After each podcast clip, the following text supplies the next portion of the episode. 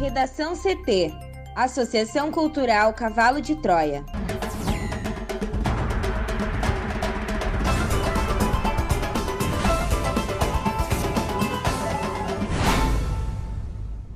Olá, eu sou Amanda Hammermiller. E eu sou Thaís Uchoa. Este é o Redação CT, da Associação Cultural Cavalo de Troia. Hoje é quinta-feira, dia 9 de setembro de 2021.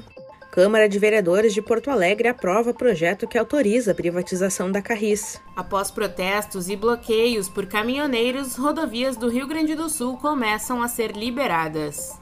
A alta da gasolina pesa e a inflação oficial fica em 0,87% em agosto, a maior taxa para o mês desde 2000.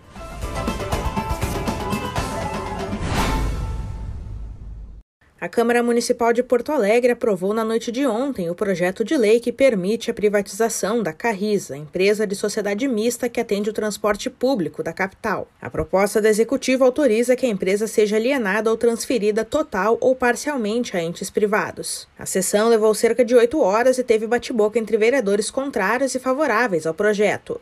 O placar de votação foi de 23 votos favoráveis e 13 contrários. Os parlamentares de oposição apresentaram oito emendas, entre elas a que propunha a prorrogação do início de vigência da lei, outra que transferia a gestão da Carris para uma cooperativa de trabalhadores. Todas foram rejeitadas. Os funcionários da Carris são contrários à medida e acompanharam a votação.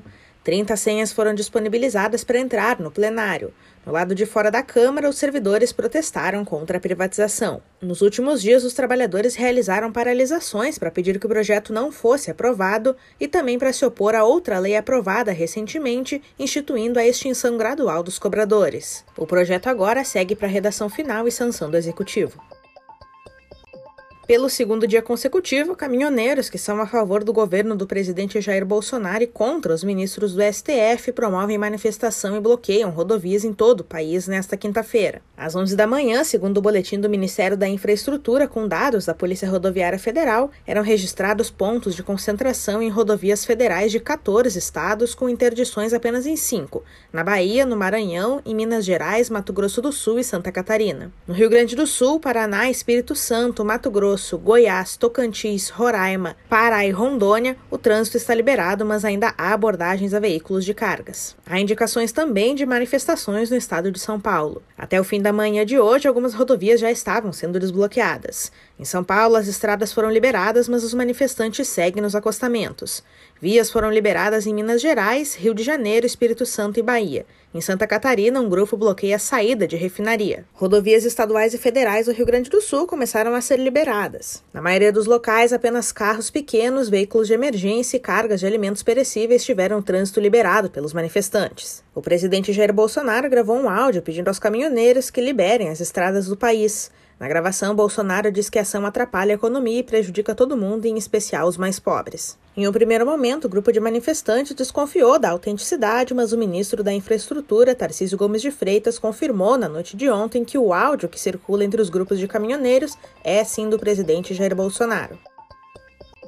A inflação calculada pelo IPCA, considerada a inflação oficial do país, ficou em 0,87% em agosto, segundo dados divulgados nesta quinta-feira pelo IBGE.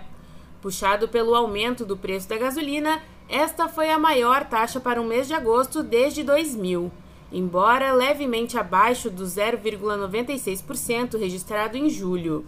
Com o resultado, a inflação acumulada em 12 meses chegou a 9,68%, a mais alta desde fevereiro de 2016, quando ficou em 10,36%. No ano, o IPCA acumula alta de 5,67%.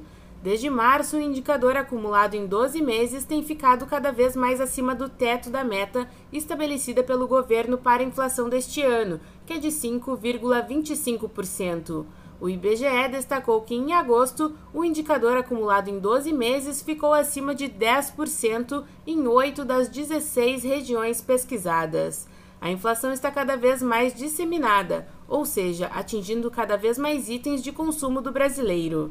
Dos nove grupos de produtos e serviços pesquisados pelo IBGE para a composição do IPCA, oito registraram aumento de preços em agosto. Os combustíveis foram os vilões da inflação em agosto, com destaque para a gasolina. Segundo o IBGE, a alta foi de 2,96%, acima dos 1,24% do mês anterior. Este foi o Redação CT, que é publicado de segunda a sexta, no início da tarde.